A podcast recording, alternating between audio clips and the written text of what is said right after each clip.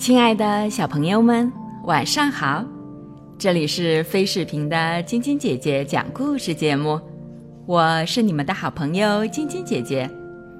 今天要给你们讲的故事是《霸道小公主》。一个晴朗的下午，波比无精打采地坐在院子里，看着妈妈为盆栽添土。他一边随手做着小花环，一边嘟囔着：“妈妈，我没事可做，好无聊啊！”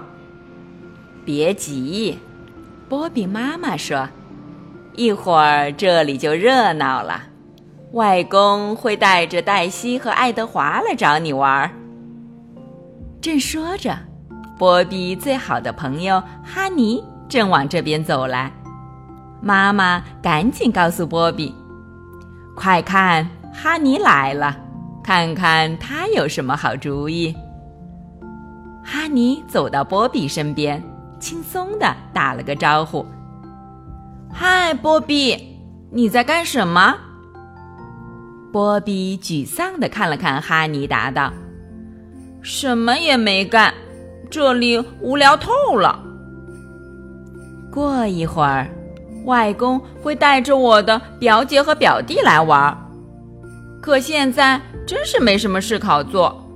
你有什么好主意吗？哈尼紧挨着波比坐下。是啊，现在做点什么呢？哈尼也认真思考起来。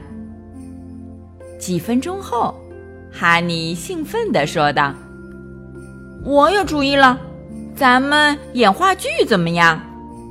去年夏天，奶奶带我去城里看过一次话剧，舞台上的一切都是那么美妙。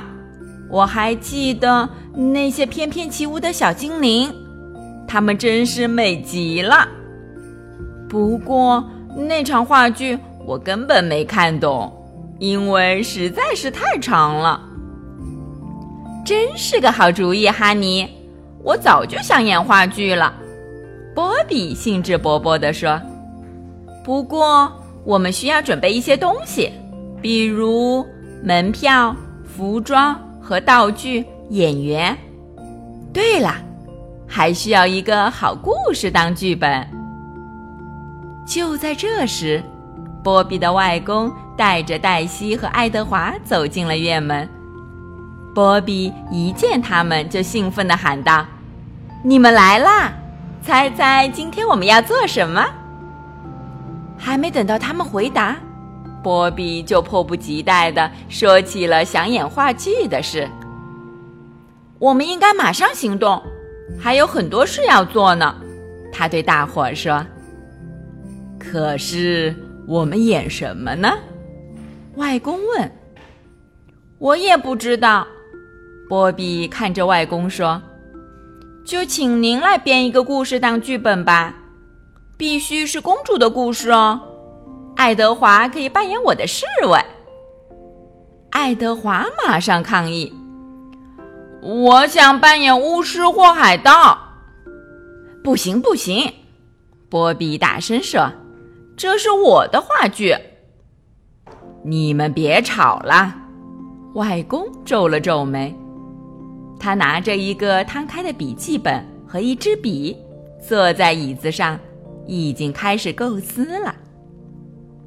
大家走到离外公稍微远点儿的地方，波比又开始指挥起来：“爱德华，你把院子里的玩具收拾一下，我们需要更大的地方做舞台。”接着，他又把目标转向哈尼和黛西。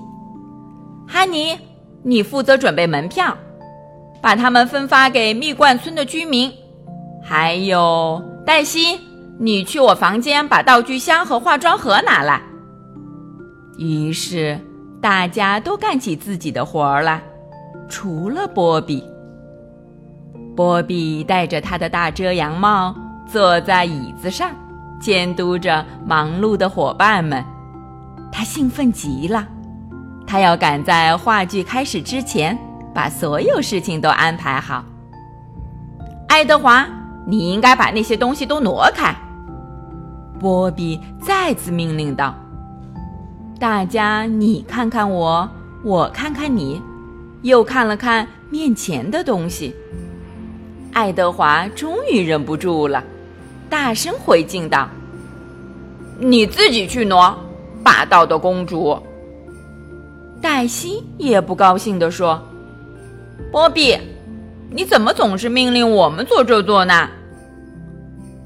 你自己什么都不做。”连好脾气的哈尼都跟着抱怨起来。波比解释道：“才不是呢。”嗯，我是在组织大家做好准备工作，只有这样话剧才能顺利进行。而且这是我家的院子，所以也是我的话剧，你们必须按我说的做。一点都不好玩，哈尼咕哝着：“我想回家了。”不如我们去哈尼家演话剧吧，爱德华提议。除了波比，其他人都觉得这是个好主意。他们纷纷拿起东西向哈尼家走去。一眨眼的功夫，院子里只剩下了波比一个人。波比奔回屋里，一头扎进自己的房间。他委屈地坐在柔软的坐垫上，滚烫的泪水从他眼里流了出来。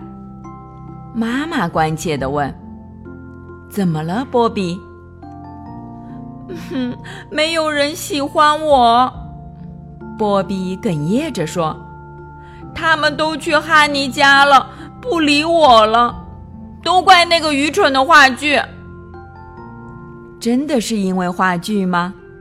妈妈问，“还是因为你自己？”“可能也有我的原因。”波比直起身子，抽着鼻子说：“或许我有点霸道了，可我只是想把所有事都准备好呀。我还是很想和他们一起演话剧，可我觉得他们不会愿意的。我该怎么办？”你觉得你该怎么做呢？妈妈一边问，一边轻轻梳理波比的头发。跟他们说对不起，波比心里明白，这是他最应该去做的事。那么他会那么做吗？明天继续来听晶晶姐姐讲故事吧。喜欢晶晶姐姐讲故事节目的朋友们，可以关注微信公众号“飞视频”，收看我们每天为小朋友们精心准备的视频节目。也可以通过喜马拉雅收听晶晶姐姐讲故事电台广播。宝贝们的家长可以将小朋友的生日、姓名和所在城市等信息，通过飞视频微信公众号发送给我们，我们会在宝贝生日当天送上我们的生日祝福哦。好了，小朋友们，祝你们做个好梦，晚安。小点点也祝你做个好梦，晚安。